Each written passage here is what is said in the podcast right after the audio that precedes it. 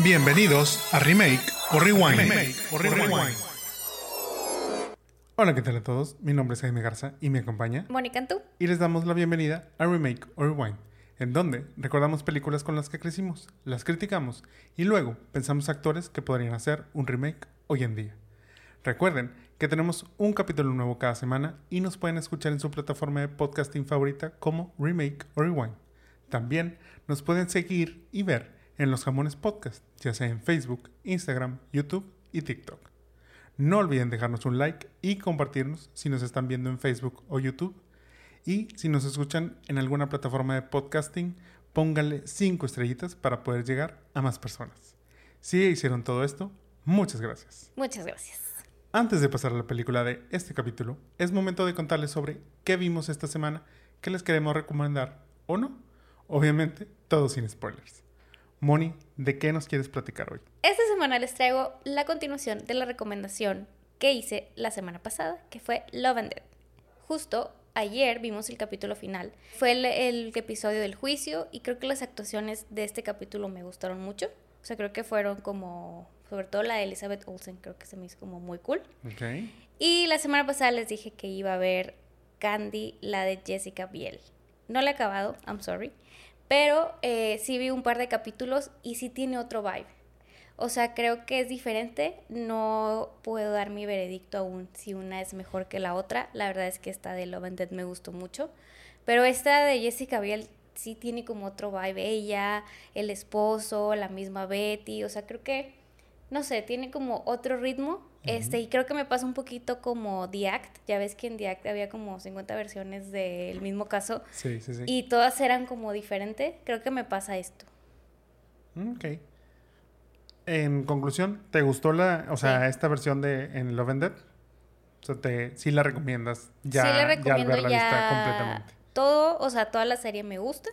O sea, creo que es una, o fue una buena opción. No sé cuánto le pusieron en Rotten Tomatoes, pero yo creo que fue una buena opción. Ok. Sí, digo, yo puedo entender, eh, igual, así como tú, yo no he visto, no he visto Candy, eh, pero esta de Love and Dead me pareció bien. A lo mejor creo que puedo entender que eh, arranca un poco lenta, mm, no es como tan, o sea, porque entiendo, y qué es lo que estás diciendo, este último capítulo ya se centra, digamos, en la parte final del juicio, que es lo interesante, o sea, porque aparte ya te, te explican todo, o sea, te explican exactamente qué fue lo que sucedió, o bueno, la versión de, de Candy, Candy. Montgomery, de cómo, de qué fue lo que sucedió, los hechos, este, y demás. Cosa que cuando sucede, digamos, en tiempo cronológico en la serie, no lo ves. O sea, lo ves, ya ves como la acción, la ves cuando la está narrando ella en el juicio.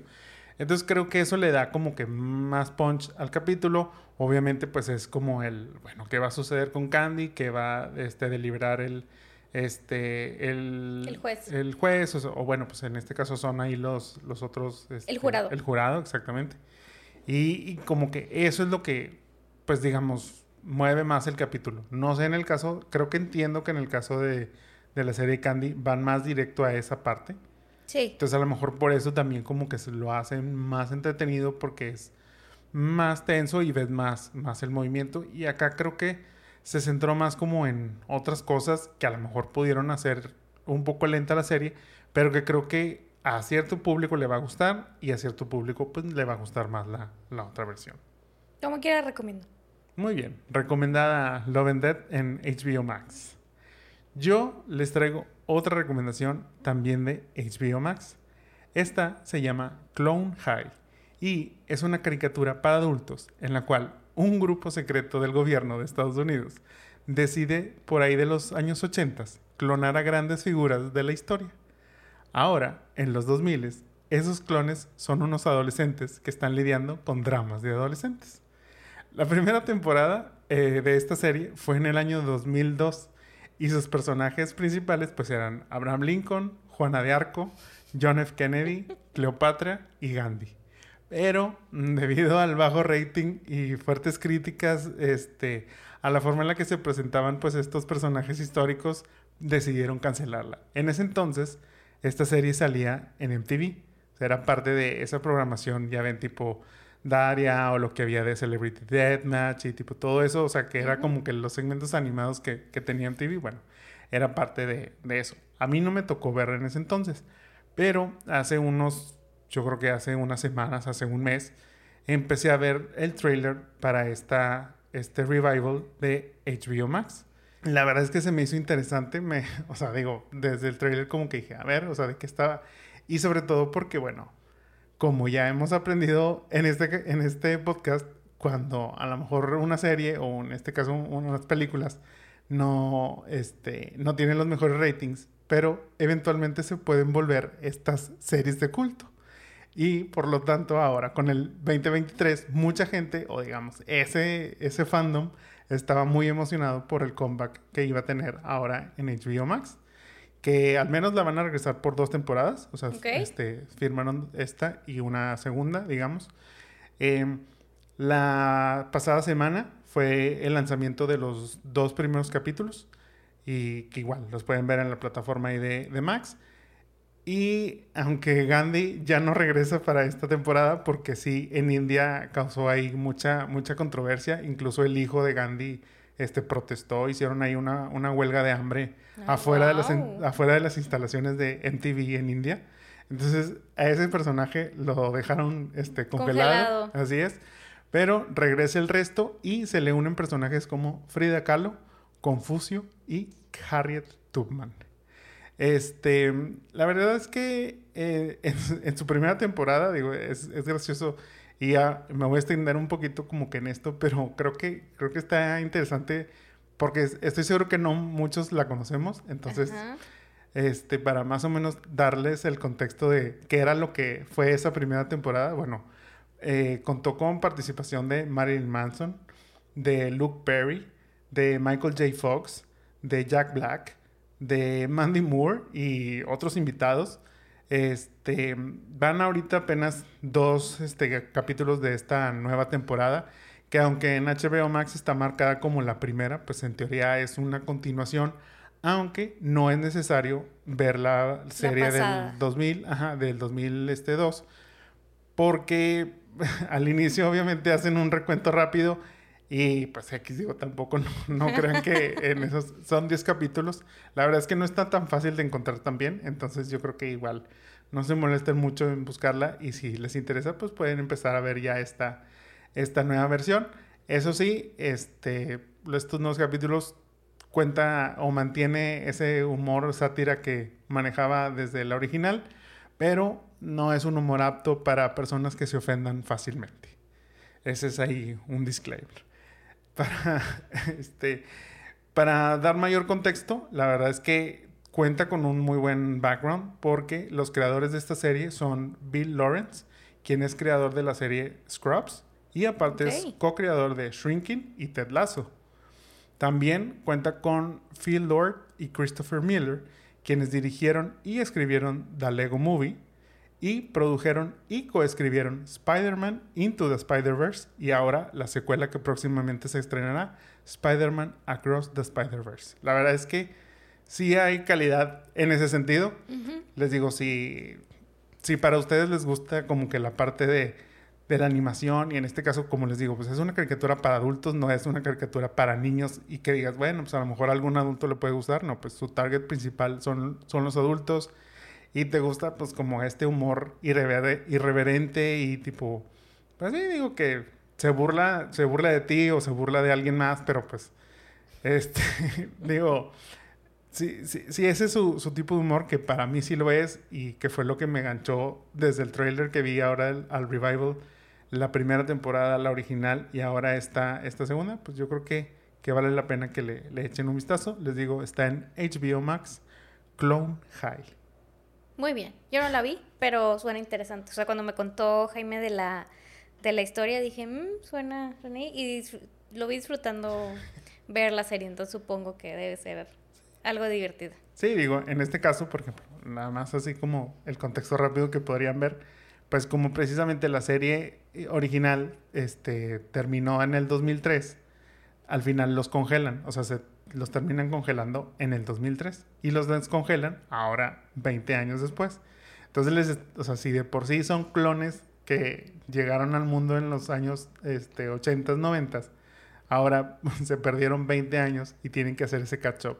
Entonces imagínense que tienen que hacer catch up ante la, este, pues todos los nuevos términos, todas las nuevas este, inclusiones. Como les digo, pues en este caso, eh, el caso de Frida, en el caso de Confucio, este, que son los nuevos, ellos no, no fueron congelados. O sea, sino estos fueron clones que nacieron después de esta primera generación, digámoslo así. Entonces, ellos sí están familiarizados con la nueva cultura, mientras que los originales no lo están y son como que es ese choque cultural, o sea, por ejemplo, empiezan a entender el Internet, empiezan a entender las redes sociales y cómo la gente se pelea en las redes sociales, o sea, entonces les digo, tiene, tiene la verdad un humor muy, muy bueno, o sea, en ese sentido. Y, y que, que, por eso yo creo que sí la recomiendo y vale, vale la pena que le echen un vistazo. Muy bien, ahora sí, es momento de pasar a la película de esta semana, la cual es Truman Show, historia de una vida del año de 1998. ¿De qué trata esta película? Pues bueno, Truman Burbank es un vendedor de seguros quien ha vivido una vida ordinaria, o eso cree él. Pues sin saberlo, su vida realmente es un programa de televisión. Dentro de esa realidad, todas las personas a su alrededor son actores, así como la ciudad donde él vive, el cual es un set dentro de un domo. Esta película es protagonizada por Jim Carrey y dirigida por Peter Weir, quien venía de dirigir Sin miedo a la vida, Matrimonio por conveniencia y La sociedad de los poetas muertos. Inicialmente se tenía pensado a Robin Williams para el papel de, Truman, pero Weir optó por Carrey tras verlo actuar en Ace Ventura, Detective de Mascotas. Gran currículum ahí. Carrie vio esto como su oportunidad para mostrarse como un actor dramático y no quedarse estancado en puros papeles de comedia. Tanto eran sus ganas de entrar en este proyecto que aunque normalmente cobraba 20 millones de dólares por película, para The Truman Show cobró 12 millones. Digo, nada especiales, ¿verdad? No, pero, les, hizo, ahí una oferta. Sí, pero sí, o sea, digo, sí fue un significante descuento a lo que normalmente, normalmente cobraba. Y creo que fue una decisión acertada por parte de Peter. O sea, la verdad es que Jim Carrey es como esa grata sorpresa. Obviamente, digo, ya estamos hablando este, 20 años después o veintitantos años después de esta película, pues ya conocemos la carrera de Jim Carrey, todos los papeles que ha hecho. Pero en ese entonces, digamos, venía de, de ser no un desconocido como tal, pero apenas empezaba a destacar con estos proyectos tipo eh, Ace Ventura también venía a ser de mentiroso, mentiroso, o sea, como que, pero estaba encasillado en, pues es el hombre comedia y nada más, o sea, no le pidas que te haga algo más porque no creían que fuera, que fuera él a lograr este tipo de papeles. Andrew Nichol fue el escritor de esta historia, la cual inicialmente era como un thriller de ciencia ficción, el cual tomaba lugar en la ciudad de Nueva York. Su premisa en ese entonces era como, como que todos en algún punto de nuestra vida nos cuestionamos la autenticidad de la misma. Algo así como cuando de niño le puedes llegar a preguntar a tus papás que si eres adoptado o no. O sea, haz de cuenta que es de ahí partía como que la idea de hacer esta, esta película. También eh, se basó un poco en un capítulo de The Twilight Zone, en donde igual una persona descubre que su vida está siendo grabada y todo eso, entonces de ahí como que empieza a juntar estas ideas y nace lo que es el guion para, para esta película. La historia fue adquirida por el productor Scott Rudin y Paramount Pictures, quienes se encargarían de distribuirla. Nicole había negociado que él iba a dirigir The Truman Show. O sea, el mismo escritor dijo, ok, te vendo mi idea, pero yo quiero dirigir la película. Solo que Paramount no quería a este director, ya que por la inversión de dinero que le iban a dar, ellos buscaban más bien que fuera un director, pues, director estrella, ¿verdad? Más reconocido. Exacto. Y dentro de la lista estaban considerados nombres como Tim Burton, Sam Raimi y Steven Spielberg. Hasta que en 1995 se decidieron por Peter Weir. Imagínate una versión de Tim Burton. De esta hubiera sido bien loca. Pero creo que, o sea, digo, obviamente, ahorita llegamos a esta parte, pero sí imagino una versión de Tim Burton, o sea, y sobre todo como que la veo mucho como lo fue este Edward Scissorhands. O sea, porque tenía esa estética, tenía la estética, digamos, como que de ese mundo muy bien cuidado, porque al final de cuentas es un set. O sea, recordamos que este mundo, este, pues sí, este lugar en donde vivía este Truman, que es Sea Heaven, pues es un set y todo está controlado, todo está iluminado artificialmente. Y que me da mucho el estilo cuando hablábamos de las paletas de colores en, en esta película de, de Edward Scissorhands, de cómo eran los colores pasteles y todo eso, incluso como una estética tipo años 50 que también la siguen para esta película, es como base este, de cómo se visten, de cómo actúa la gente y todo eso, entonces sí creo que pudo funcionar. Ahora, en el caso de que hubiera sido Sam Raimi, pienso a lo mejor ahora más reciente la película de Doctor Strange, este, Across the Multiverse. Eh, digo, perdón, Multiverse of Madness, ya estoy confundiendo las de Spider-Man. Este, la de Multiverse of Madness, creo que también, o sea, como que esa estética que veíamos ahí, sí la puedo ver plasmada en The Truman Show. Y aparte, ya saben que a Raimi le encanta agregar esos elementos de, de horror y terror. Y que creo que funcionaba también para, esta, para esta película. Pero en el caso, bueno, de Peter Weir, él quería hacer este, de The Truman Show algo más como una película divertida. Ok. O sea, aunque tenía como que la base este, inicial de, del guion de Nicole, pues era una versión más, más oscura. Le pidió ahí, oye, vamos a hacer algunos cambios y demás. Entonces, en ese cambio, Nicole tuvo que reescribir la historia seis veces. No manches. Hasta que Weir ya por fin consideró que el guion estaba listo para iniciar a filmar. Pero como te digo, él quería a Jim Carrey. Y Jim Carrey no estaba disponible para grabar en ese momento, ya que estaba trabajando en El Doctor Cable y Mentiroso Mentiroso. Weir pensaba que Jim era perfecto, por lo cual lo decide esperar. Y en ese tiempo le pidió a Nicole todavía reescribir el guion seis veces más. O sea, después de que ya dijo, ok, es Jim, lo reescribió seis, veces, más. Exacto. Tuvo alrededor de 12 o un poquito más de, este, de correcciones ahí eh, y cambios en el, en el guion. Pero en diciembre de 1996, la producción por fin dio comienzo. Yo te cuento que Truman Show es un Certified Fresh. En esta ocasión, nuestro amigo Roger Ebert calificó a The Truman Show con una calificación perfecta de cuatro estrellas. Canijillo ese Ebert, qué bueno que, que recapacitó. O sea, ahora sí, este dijo, claro, este me encantó. Mencionando que la película tiene un buen balance de comedia y drama, así como una grata sorpresa de actuación de Jim Carrey. O sea, yo creo que siempre, como dices, lo, lo catalogan como la comedia o venía como de ese... ¿Ya había hecho la máscara? También, ¿no? Eh, sí, pues es del 94. Sí, o sea, venía como de ese, de ese hype. Pero bueno, pues nuestro amigo Roger dijo que le había gustado mucho. Sí, de hecho, bueno, te digo, obviamente aquí hablamos de, de, Roger Ebert, pero en ese entonces, este, te digo, era esa dupla de Cisco y Ebert. Lo habían trashado por hacer Ace Ventura. Incluso, o sea, cuando salió esa película, lo trasharon a Mando Poder y dijeron, él no, no va a tener ya una carrera en la actuación. Cuando salió esta película, se disculparon formalmente, este, sí, se disculparon en el programa y dijeron una disculpa por haber dicho que él no iba a tener una carrera, nos está demostrando que es un verdadero actor. Sí, o sea, yo creo que, que sí, es, es una actuación muy buena de, de, Jim Carrey. Creo que era como la primera de esta etapa en su. cuando es un poquito más serio. Pero bueno, ahorita sí nos platican.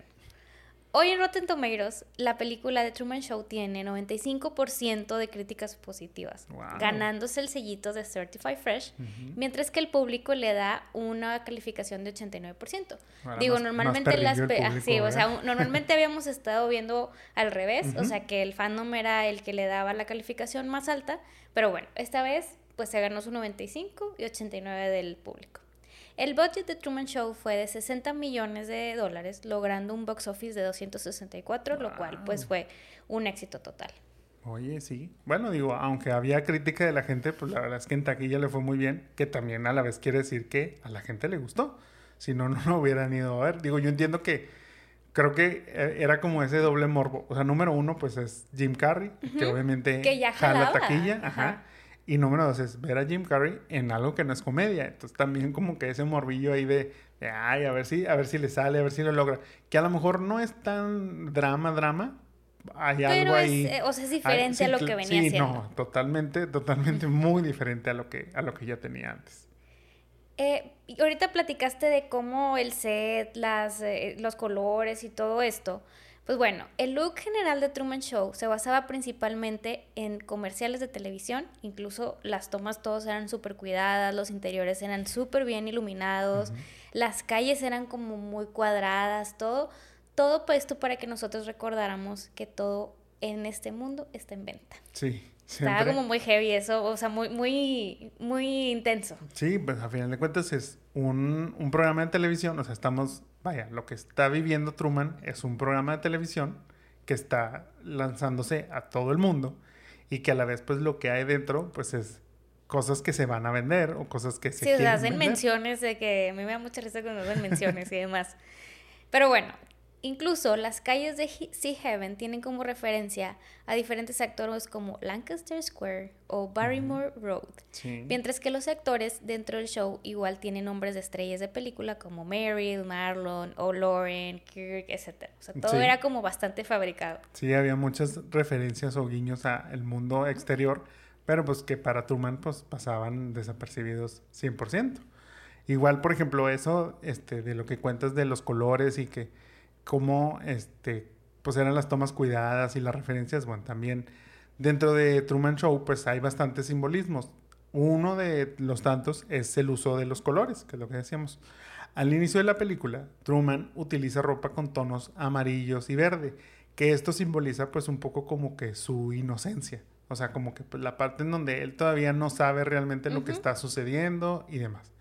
Cuando ya empieza a dudar, vemos que empieza a usar colores rojos, que son como que ya de, de sospecha, este, incluso por ejemplo cuando va a la agencia de viajes, su maleta es roja, él trae un chaleco rojo.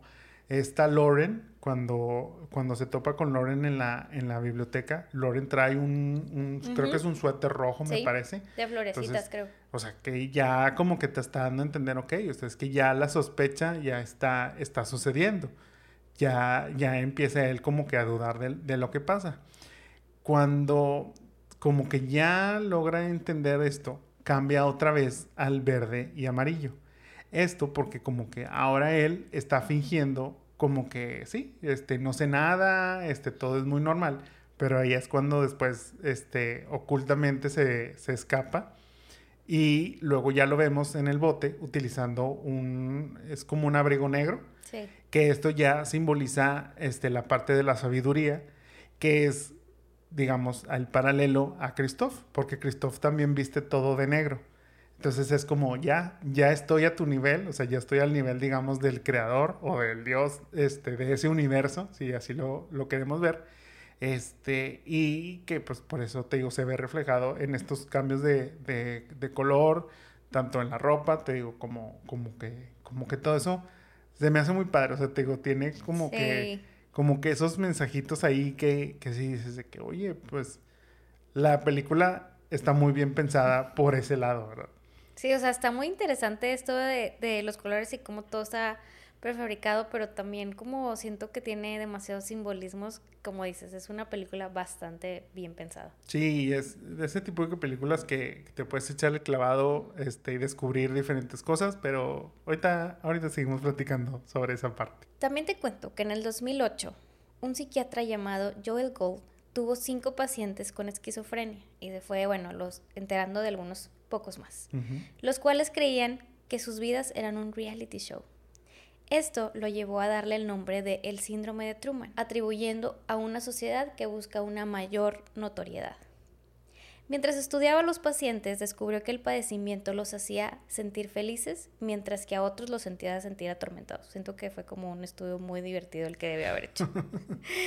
Dentro de quienes padecen este síndrome, ha habido quien viajó a Nueva York para asegurarse que las Torres Gemelas realmente cayeron en el atentado del 9-11 o si todo era un plot twist dentro de su historia. Yo creo que todos hemos tenido un momento así. A lo mejor no viajado así, pero sí creemos de que esto es un plot twist en mi historia. Otro subió a la Estatua de Libertad creyendo que ahí encontraría a la novia de prepa y la, la puerta de salida de su show, así como un poquito el Sí, final de. Truman. Ante esto, Nicole dijo, ¿sabes que ya lo hiciste? Cuando una enfermedad lleva tu nombre. Sí, digo, a veces no es tan, tan positivo eso, pero bueno, yo creo que en este caso este, sigue el nombre de alguien ficticio, entonces no hay, no hay como tanto problema. Pero sí, o sea, sí, sí lo veo venir. Digo, ahorita lo, lo, lo platicamos, pues estamos hablando ya del año 2008, o sea, ya estamos hablando de un, un, este, pues una sociedad en donde ya las redes sociales como que son lo más, lo más común, este, todo, toda esta parte, digo, a lo mejor todavía no teníamos tanto acceso a este, los Instagram y tipo todo eso, pero pues ya, como, ya como quiera empezaba Facebook, en donde publicabas en dónde estabas, o con quién estabas, o qué comías, o como que todo ese tipo. Y que estoy seguro que hoy en día, digo, si ahí tuvo cinco y conoció de 12 más, hoy en día yo creo que este número está multiplicado exponencialmente. O sea. Yo creo que sí. La verdad es que este tipo de, de paranoias y, y cuestiones, este, pues, pues sí veo cómo pueda este, asemejarse a lo que, lo que vive Truman, pero, pero sí, es, sí es algo interesante y como que el concepto ahí, cómo lo, cómo le relaciona y todo eso, pues sí está como que, este, pues sí da yo Sí, creo que luego, o sea, se juntó con su hermano que era como maestro o psiquiatra, o sea, de, de una universidad, y juntos como que ya desarrollaron más el, el, o sea, como el estudio y así. Entonces te digo, yo creo que, como dices, o sea, si eso fue en el 2008, yo creo que ahorita ya son millonarios o algo así de haber descubierto esto.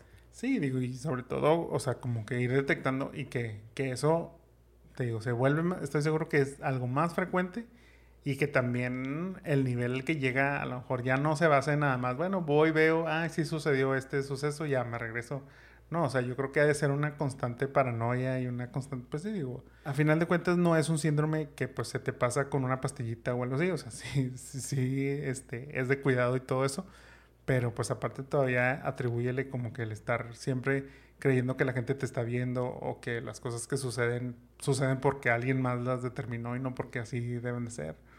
Sí, sí está, está pesado. Medio twist.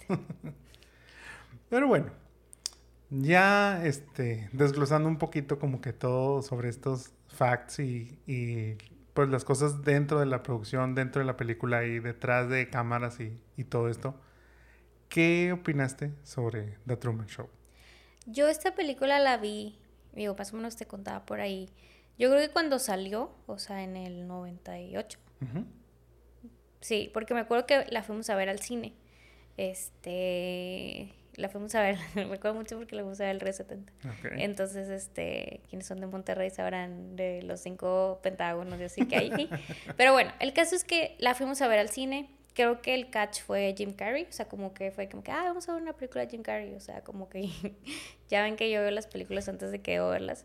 Y me pareció en su momento una película como muy interesante, y eso que tenía 10 años, entonces probablemente no entendí tanto, pero era como de alguien que vivía en un show y de repente se da cuenta que pues, este, bueno, más bien, no sabía y de repente se da cuenta de esto y como que fue como que, ay, wow. Y luego ya era como una referencia, o sea, como, ay, es como Truman Show, o ay, es como Truman Show. Creo que ahora con el rewatch, este, se me hizo como aún más intensa. O sea, como todo esto que él va descubriendo, cómo se va dando cuenta, cómo van controlando.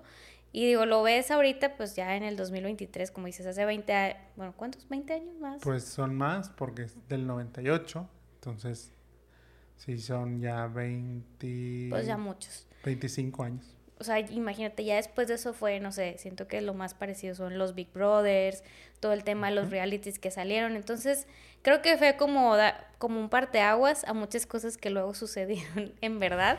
tipo es todo este boom de realities y, y, si quieres ahorita platicamos un poquito más, pero yo creo que fue como el inicio de eso y creo que ahorita no, le pasa a mucha gente un poquito, de, a lo mejor no un síndrome tal cual, pero sí es como que te sientes observada, incluso ahorita lo vemos, ya ves que en los celulares cuando con la publicidad, o sea, no sé si, si y voy a empezar a dudar si esto es un plot twist o no.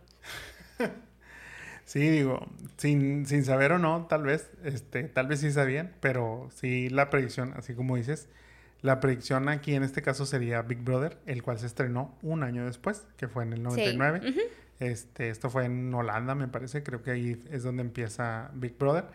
Pero, pero pues sí, digo, sin, sin quererte o no, sí se volvió como una premonición de, de lo que venía. Fíjate que esta película para mí igual fue una primera experiencia en verla completa.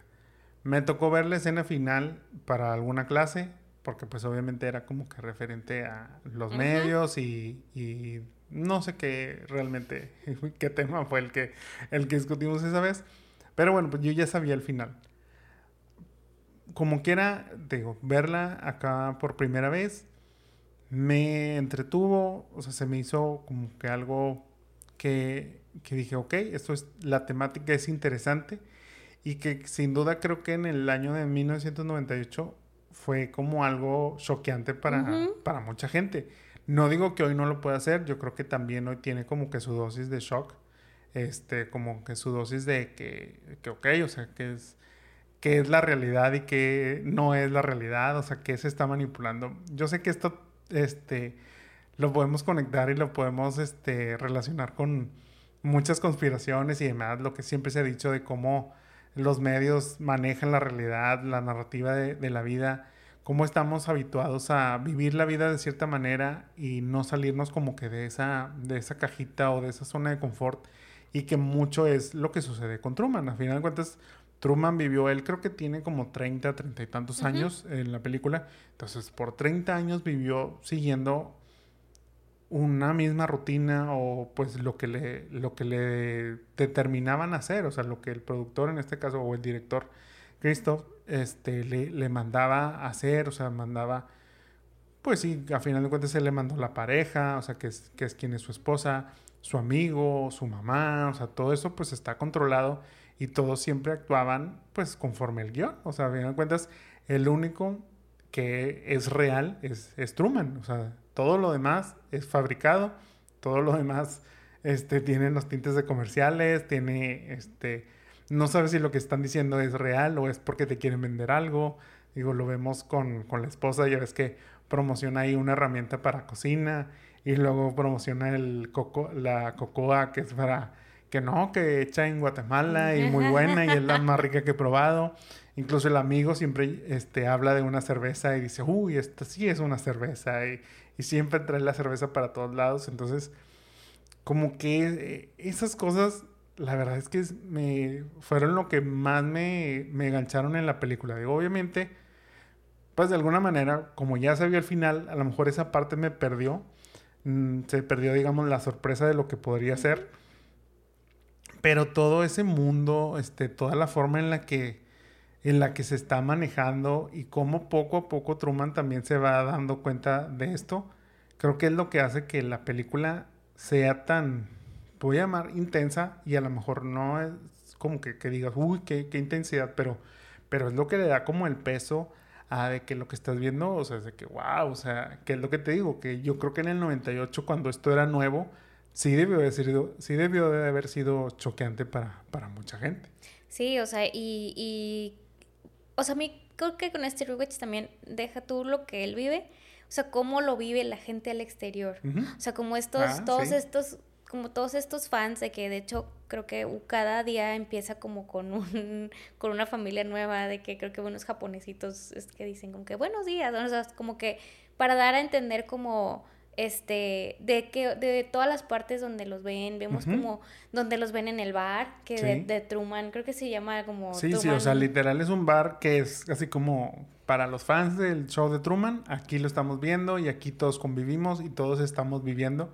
Pero pues está la, son, sí, son, es una familia de chinitos que te está hablando que esto es mundial, o sea, no es nada más en, Estados, Unidos las viejitas, que, las viejitas que tienen cojines con la carita de Truman y, las, batas. O sea, creo que era el, el como ver los, las dos perspectivas y creo que al final, pues sí, como los medios o alguien, porque en este caso era un productor que estaba haciendo así como su proyecto, por, imagínense, por tanto tiempo, este, cómo esta persona pues manejaba todo, pero a la vez pues era como el morbo, si quieres verlo así, de ver pues es que si deiteaba, que si la boda, que si el amigo, que si veía la otra y, y, el, y el impacto que pasaba afuera.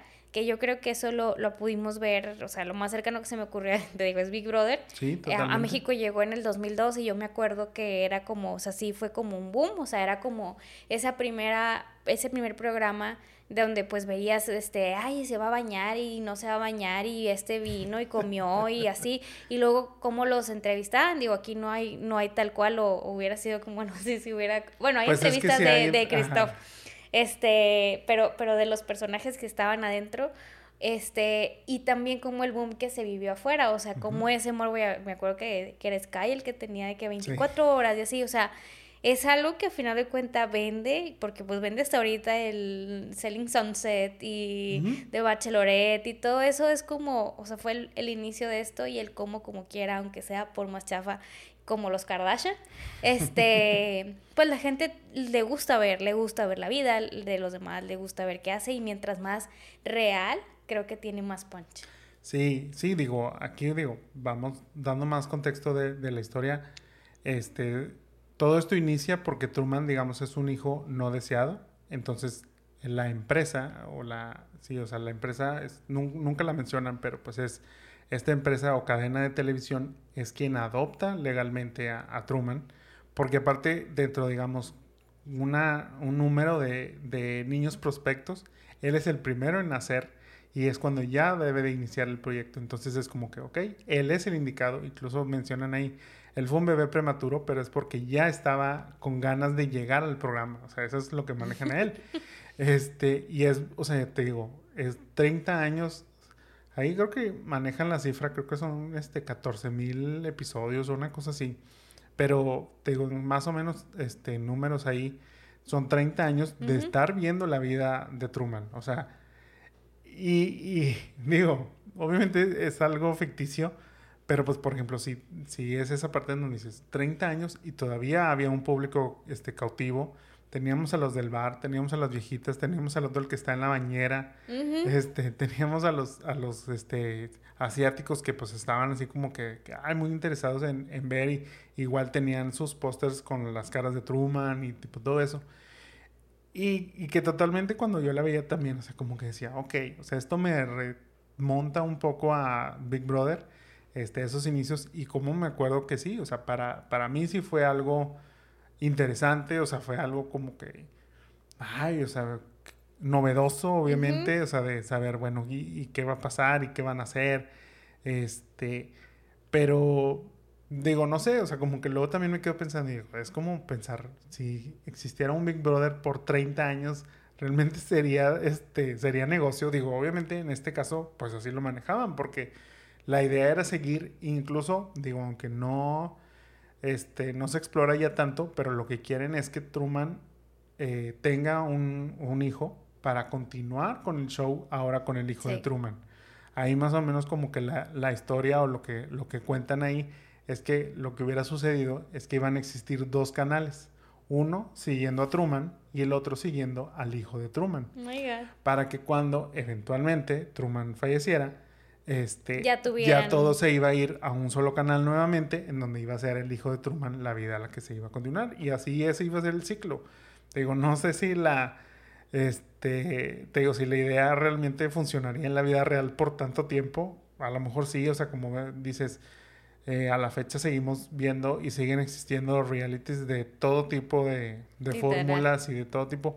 Eso sí, decimos, bueno, ok, o sea, lo ves en, en esta película de, de, Truman, en donde el, pues sí, Christoph eh, maneja todo y maneja el si va a llover, maneja el si va a llegar alguien y le va a decir esto, si le van a decir lo otro, cómo le van a, cómo lo quieren hacer actuar. Entonces eso es donde te pone a pensar en qué tan reales son los shows de realidad, o sea, en este caso los reality shows. Obviamente son guiones, este, todos están fabricados, digo, sí. Si este que se supone que sigue la vida real de una persona que no sabe que está en un programa, haciéndolo lo más real posible, en realidad está manipulado 100% por la, la gente pues detrás de cámaras, pues que no, lo, que no sea manipulado en shows en donde sabes que realmente estás dentro de, un show. ¿Sabes también que me recordó justamente, digo, hablamos de Big Brother, pero me recordó a la primera academia? Que, que fue, este, lo había con mi abuelita y me acuerdo mucho de, de cuando Miriam le hablaba a la camarita. Y eso, o sea, creo que también fue un boom, era como ella hablándole a la camarita y luego era cuando tenía su relación con el Víctor y creo que era o sea, pero creo que va aparte de eso, o sea, es como, bueno, ¿qué le hacemos? Ya que nos quedan poquitos, o sea, creo que eran como ya los finalistas, bueno, háblale a la cámara y hazlo como, entonces era, como ir poniendo eso, o sea, era como queremos más, ah, porque luego en un momento dice, este es el momento, creo que cuando ya se va, ya va en el barco, es de que es, estos son los niveles más altos de rating que hemos tenido en el programa. Entonces creo que a final de cuentas, pues para los, uh, los la gente que, el productor y los directores sí, pues era como que sigue dando drama y situaciones y aviéntale lluvia y así, como en este caso, pues es de que, bueno, ¿qué hacemos? Siempre es de que, bueno, pues que quién sabe quién ande con este, o hacen, este, parejas, o que se peleen, o crean conflictos, digo, ahorita ya ves que está muy de moda la casa de los famosos y los memes, entonces yo creo que es como, siento que es una temática que siempre va a dar, solamente va como transfiriendo a las, a las épocas. En Truman pues no había redes, entonces igual eso también salvaba, pero algo se le hubiera ocurrido para integrar las redes sociales también a sí, Sí, sí, sí. De que, de que se le hubiera ocurrido, se le hubiera ocurrido. Y sí, la verdad es que, o sea, por ejemplo, lo que querían hacer era, ya esta Meryl ya no quería continuar en el, en el programa. Entonces lo anuncia Christoph, dice, va a salir Meryl, pero va a entrar una nueva protagonista que va a ser, creo que es Violet o algo así se llama este, que va a ser el nuevo interés amoroso de, o sea, a final de cuentas le estaban manejando toda la vida a Truman para que la gente pues siguiera lo más cautiva posible.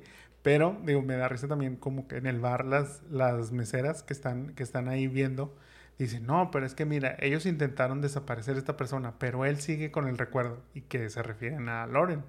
Este, que es cuando empieza él como que a ver sus, y hacen como que el rewatch de, de lo que, de lo que fue la relación con, con Loren, este, de lo que hubo ahí, los sucesos. Pero pues sí, o sea, como dices, o sea, realmente qué tan real es esta, es estos famosos este, shows de, de realidad, tipo, y demás, en donde pues, realmente si hay una estructura así, a lo mejor puede no haber un guion, pero sí hay como una guía de para dónde, dónde manejarse.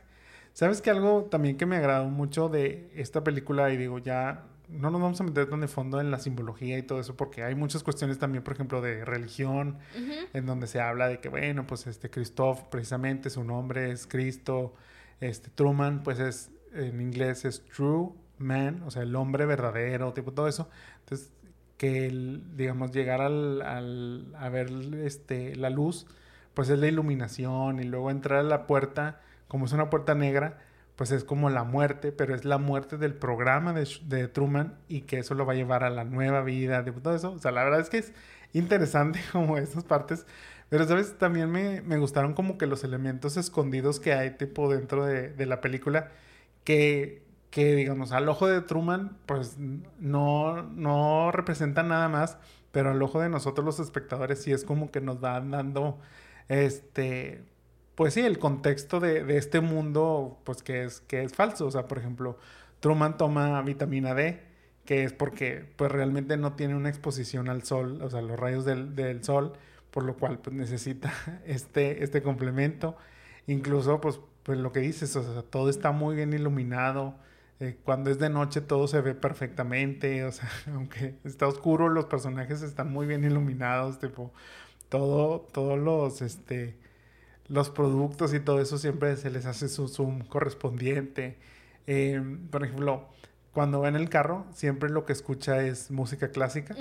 Y esto es porque es música libre de derechos. Para que no, no infringir en, música pop que tengan que pagar derechos. Porque pues están transmitiendo en este, en este programa. Y por ejemplo, cuando cae la luz al inicio, o sea, ya ves que está, va a salir Truman y cae, cae una luz pues para él es raro, pero luego prende la radio y en la radio dicen, sí, es que iba pasando un avión por la ciudad y empezó a soltar tipo este, cosas ahí y es como, ah, ok.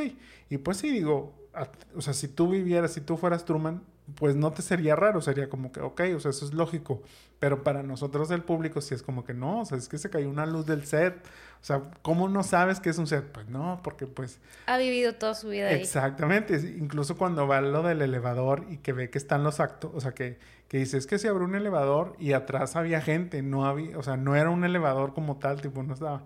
Y dice, pues sí, pero pues es que eso, ¿qué, qué puede significar realmente para ti? O sea, obviamente para Truman ya empieza a sospechar y empieza a conectar cosas, pero, pero pues sí, en una situación normal, si nos, si nos pasara a nosotros, pues ¿qué pensarías? O sea, no pensarías, estoy viviendo en un programa de televisión. No, o sea, solo dirías, pues qué raro, pero, pero ok, o sea, y seguirías este, con, tu, con tu vida. Incluso, por ejemplo, las cámaras, ya ves que hay cámaras en todos lados. Y eso lo notas porque son esas, estas copulitas como las cámaras de seguridad que ya ves que tienen como una esferita oscura. este, incluso él tiene un anillo en donde el diamante o digamos la joya que trae es, es una, cámara. O sea, tú lo ves que es como un rocón enorme, pero en realidad pues es, es, es la cámara, el vecino cada que saca la basura trae un bote de basura y en el bote de basura trae también la cámara ahí pegada, o sea, la verdad es que digo, todos esos elementos hacen la película muy completa en todo este en todo sentido y que le da también como mucha rewatchability, o sea que pues la puedes seguir viendo una y otra y otra y otra y vas a encontrar cada vez cosas nuevas, este que que pues bueno, te digo, para nosotros como que sí son muy obvias, pero pues para Truman es difícil que lo sean, exactamente. Más cuando ha vivido toda su vida ahí. Sí, o sea, cuando pues ya todo esto es parte, digamos, de lo normal, no tendrías por qué dudar de...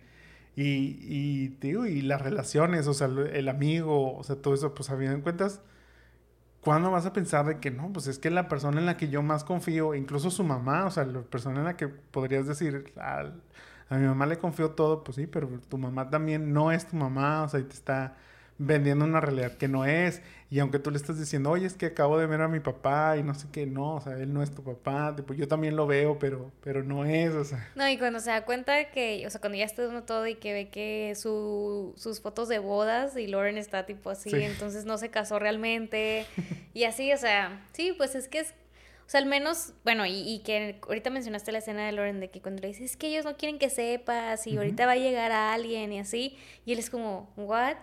Y bueno, pues es como esas pequeñas hints que va descubriendo y que va que ir hilando. A mí me gustó mucho como esa que ya se da cuenta, pero al día siguiente es como, claro, nada pasa. O sea, otra vez regresa a eso, pero pues para solo para como engañarlos que ya todo bien y que no estuvieran ahí al pendiente.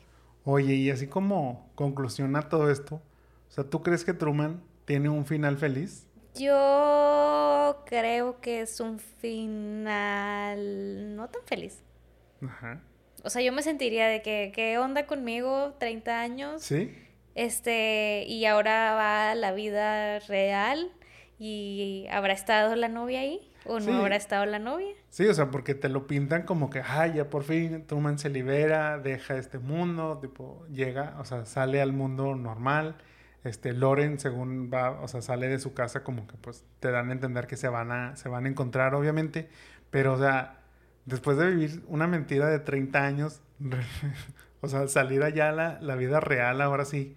O sea, pues cómo cómo cómo dejas de desconfiar, ¿sabes?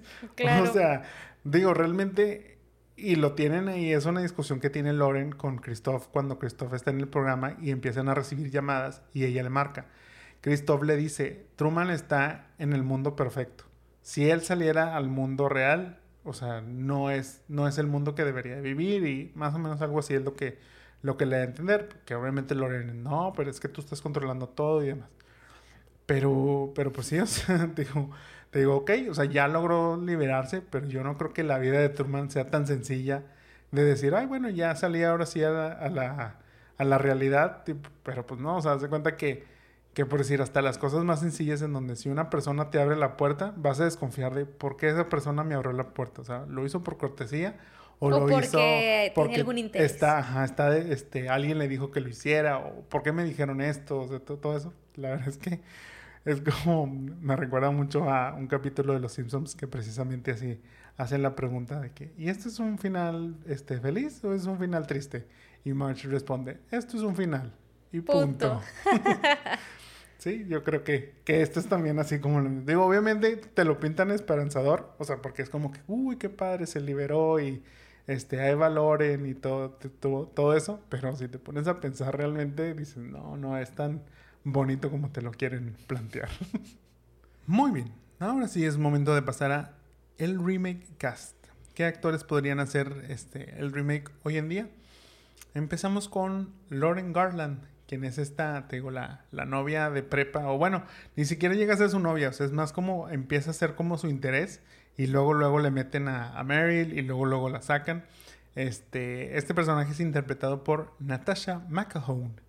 ¿A quién tienes tú para este personaje? Yo tengo a Suki Waterhouse, la Karen de Daisy Jones o la más reciente novia de Robert Pattinson. Ok, ok. Muy bien, sí, sí, sí, está bien, es, es guapilla, funciona. Yo para este personaje tengo a Jodie Comer, quien es Villanelle en Killing Eve, o también es Millie en Free Guy. Ahí también vivió una realidad De alterna con, con Ryan Reynolds en esta película. Para el personaje de Marlon, quien es el amigo de, de Truman, según el mejor amigo, interpretado por Noah Emmerich, ¿a quién tienes tú? Yo tengo a Michael Cera, a Scott Pilgrim. Ok, sí, sí, sí. Sí, totalmente, digo, puede el amigo bonachón. Yo aquí tengo a Jesse Plemons, quien es Alan Gore de Love and De- Death. También George, Bur- George Burbank de The Power of the Dog. La verdad es que creo que también puede funcionar. Me, me- precisamente cuando veíamos ya el, el capítulo final, dije, "Mm, me gustaría él como que para este personaje y ahí fue donde ya lo, lo terminé casteando acá. Para Meryl Burbank, quien es este, la esposa de Truman, interpretada por Laura Linney. ¿A quién tienes tú? Yo tengo a Samara Weaving de Grace de Ready or Not o B de The Babysitter. Sí. Mm, ok. Tiene como carita medio así de... Puede ser medio loca, Sí. tipo Laura Linney. Sí, sí podría ser. Digo, la verdad es que Laura Linney sí de pronto se vuelve así como bien... cuando- sobre todo cuando ya no sabe qué hacer. Y dice Cuando- que, ay, por Sí, eso sí, no sí, me como que no, pagan ajá, y Que es así. cuando, cuando termina renunciando y todo eso. Yo para este personaje tengo a Karen Gillian, quien es Ujú. Nebula de Guardianes de la Galaxia o Ruby en Jumanji. También Sí. digo, creo que podría funcionar en ese, en ese aspecto que dices como con Samara. Eh, para Christoph, quien es interpretado por Ed Harris y es el creador de Truman y todo este show, ¿a quién tienes tú? Yo tengo a Colin Farrell. Ok. O sea, siento que es ese vibe de intelectual-ish de, de Ed. O sea, como interesante. Y digo, bueno, lo vimos en los Animales Fantásticos y así como medio Sí. serio. Entonces, digo, ha salido en mil cosas, entonces Sí, no, sí, no sí. doy más intro, pero, pero sí, pues él, él me gustó. Mm, ok. Yo para este personaje, como en teoría, pues es- digo, aunque a lo mejor no se presenta como tal, pero pues es el villano. O sea, porque realmente sí es como el villano, porque incluso pues llega un punto en donde, pues si se, Se muere enojan, Truman, sí, de se que muere. o sea. así, sí. Yo para este personaje tengo a Willem Dafoe, quien es Norman Osborn, o el Duende Verde de Sí, Spider-Man. también quedaría, fíjate. Totalmente sí lo veo porque es eso, o sea, como que te digo, ese villano, que la cara de villano no se le puede quitar, pero también puede fingir ser el, el bonachón como cuando lo hace cuando está en la entrevista y todo eso, que, que es muy calmado y dice, no, sí, es que esto de Truman y la vida y muy, muy acá Ed Harris en este personaje, pero, pero sí, te digo, creo que William ahí también podría interpretar bien este papel. Y para Truman Burbank, interpretado por Jim Carrey, ¿a quién tienes tú? Yo tengo a Taron Egerton. Ok. O eh, este, el, el Elton John. Elton. O, o Tetris o Kingsman. O Exy de, de Kingsman, sí. Mira, yo, o sea, sí, pero como, como que quise seguir esa tonalidad con Jim Carrey y como que a lo mejor alguien que no fuera tan serio o no fuera, digo, no, no digo que, que a lo mejor Taron lo, lo sea, pero como que dije, "Mm, creo que entra en ese concepto de, de actores de comedia haciendo drama. Yo elegía Andy Samberg, quien es Jake Peralta de Brooklyn Nine-Nine o Sí. en mil sketches en Saturday Night Live.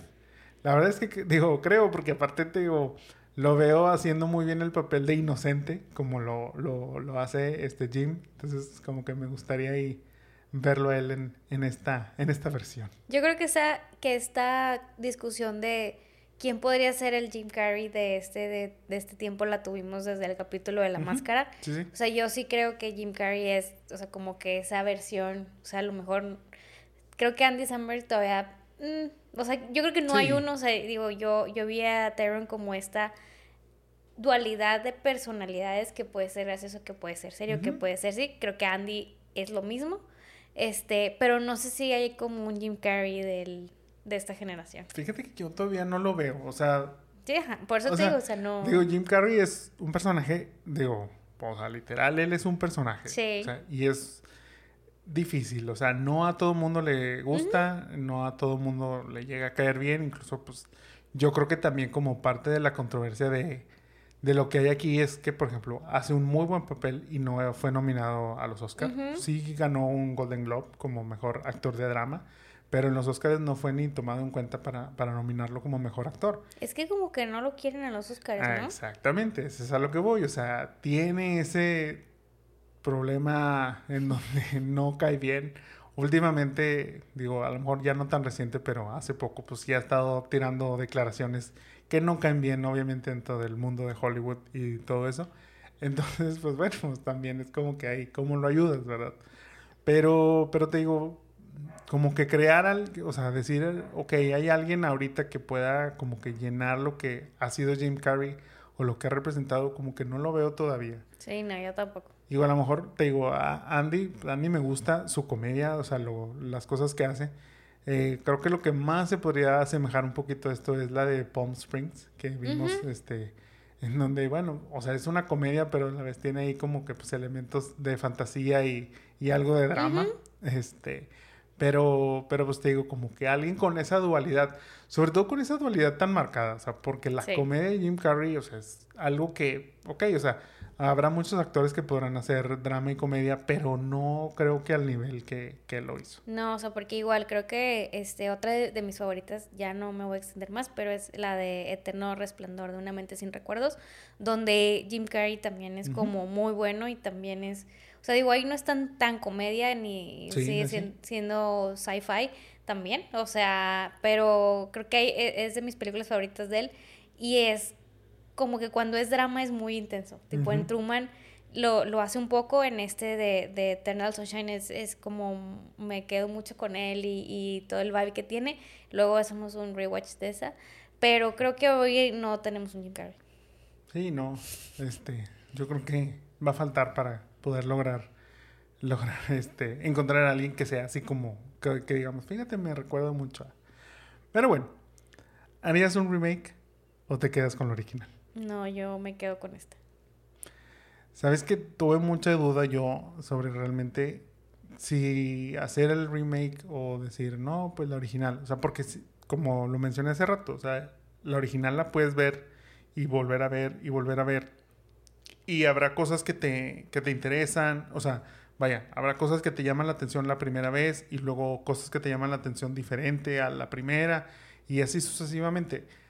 Pero no sé si a lo mejor una versión actualizada en donde ya las redes entren, en donde a lo mejor pues se concreta al mundo de poderte ver hasta a Ujú, dónde vas, todo, o sea, ajá. digo yo poder estar en mi teléfono camino a algún lado y seguir la vida de Truman y cosas así, como que a lo mejor podría ser interesante también esa parte. Entonces, pero indecisamente me quedo con la original. Sí, la neta es que, sea, sí entiendo, creo que pudieras hacer eso, aunque este sin querer a lo mejor ya hacemos varios Trumans en los realities. Este, pero yo creo que esta original es muy buena y todavía da como para ese parteaguas de ese año y cómo fue el inicio de esta del Truman Show. ¿Sabes a lo mejor qué me gustaría ver y que fue algo que sonó en el 2014? Una serie. O sea, creo que a lo mejor una serie me podría gustar más. Más que una película. No digo que la película no... no o sea, digo, la película cuenta muy bien la historia, está muy bien contada, este, está muy bien lograda y todo eso. Con, estamos de acuerdo con Roger Ebert y la calificación de los críticos. Eh, pero creo que una serie en donde a lo mejor puedas ver como esa parte previa. Porque digo, obviamente aquí, desde la escena 1, ya lo mencionamos, cae la luz y ya empiezan las sospechas de, Truman. Pero a lo mejor como que, no sé, ver un poquito más el contexto de cómo nace la idea de hacer tipo este show de Truman. eh, conocer a los creadores, conocer un poco más de Christoph, conocer incluso un poco más de la gente de la producción. Y luego, bueno, pues ya como que conocer un poquito más cómo han ido creando la vida de, de Truman a llegar a los años 30 ya. Este, todo eso creo que me puede gustar y ya, digamos, destinarle los últimos dos capítulos a este final en donde ya él se da cuenta, tipo todo eso, pero como que vivir ese, ese misterio o vivir esa vida falsa o ver cómo es esa vida falsa, creo que eso sí me podría interesar, pero te digo, daría más pie a una, a una serie, a lo mejor una serie corta, este, pero, pero como que de una hora cada capítulo, tipo algo así, creo que eso sí le podría apostar. Súper. Muy bien. Hemos llegado al final de este capítulo, pero antes de despedirnos, ¿vieron The Truman Show? ¿Qué les pareció? ¿Creen que la actuación de Jim Carrey era algo para más de un globo de oro? Este, y si no la han visto, ¿les gustaría ahora sí verla? Recuerden que pueden dejarnos todos sus comentarios en cualquiera de nuestras redes de Los Jamones Podcast, ya sea en Facebook, YouTube, Instagram y TikTok. Muchas gracias a todos por escucharnos. Esperamos hayan disfrutado el capítulo. No olviden dejarnos un like y compartirnos.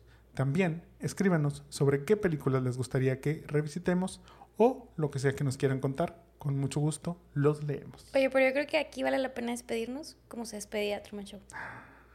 ¿Te vas a despedir tú? Me voy a despedir yo. Muy bien. Este fue Remake or Rewind. Mi nombre es Jaime Garza. Y yo soy Mónica Antú. And in case I don't see you, good afternoon, good evening, and good night. Nos vemos. Bye bye. Bye.